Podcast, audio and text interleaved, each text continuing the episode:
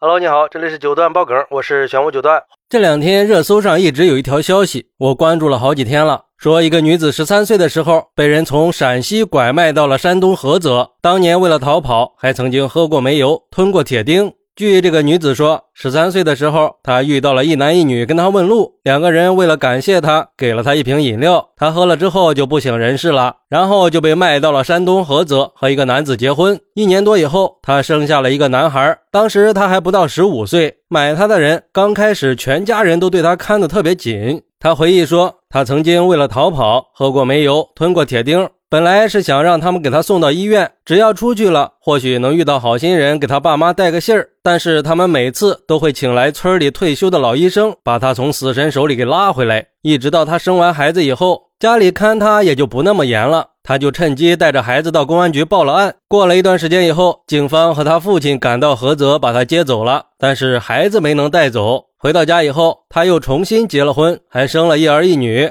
但是后来买她的人又找到了她家里，被她父母给赶走以后，又开始频繁的写信，导致她被拐卖的事情被传开了。她和丈夫也开始频繁的吵架。最后也离了婚。二零一一年的时候，他开始联系打拐志愿者寻求帮助，想起诉当年的人贩子和买他的人。但是他留在菏泽的大儿子却联系他说自己要找工作，如果父亲被追究刑事责任，会影响到他找工作的。他又妥协跟警方说，希望可以警告他别再寄信就行了。之后也确实没有再收到过信。二零二零年的时候，买他的人车祸去世了。今年三月，他选择又一次报案，警方也立了案。这个时候，距离他被拐卖已经过去三十五年了。这两天，当年拐卖他的人贩子被提起公诉。据他说，在开始的时候，他还没有那么记恨人贩子，没有那个概念。但是在他看到起诉书以后，看到这个人贩子还曾经多次的贩卖过其他孩子，看到这些，他心里就特别的难受。当时就特别恨他，他希望法律能够严审严判，还他一个公平公正的结果。他的诉求是追究刑事责任，附带民事赔偿八十万，说最起码让他把当年爸爸为了救他欠的债都给还了。很多网友看了他的遭遇以后，都表示非常气愤。有网友说：“好心指路，却换来了三十五年的颠沛流离。”希望买卖双方都能得到严惩。一个被摧残、不被理解的女孩，看了都害怕呀。她那些所谓的亲人，为了所谓的面子，都选择去牺牲她，那又不是她的错。你说孩子小的时候不理解是正常的，但是大了还不理解，这孩子的品行也不怎么样啊。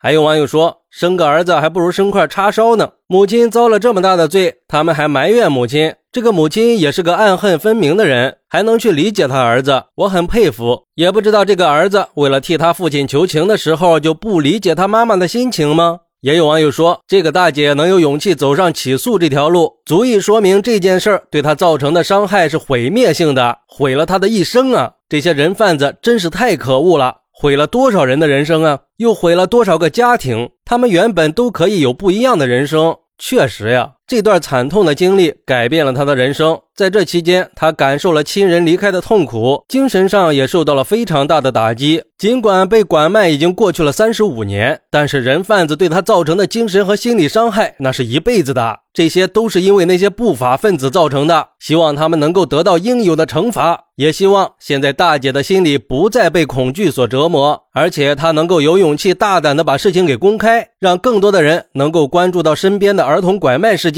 因为一定还有很多人还在寻找孩子的路上，希望他们都不要放弃。他们可能也和大姐有同样的经历，也希望如果我们身边有那些无缘无故来的孩子，我们都可以去举报一下，让这些孩子能够早点回家。还有，我们平时也一定要加强孩子的安全教育，坚决不要和陌生人接触。好，那你是怎么看待这个事儿的呢？快来评论区分享一下吧，我在评论区等你，拜拜。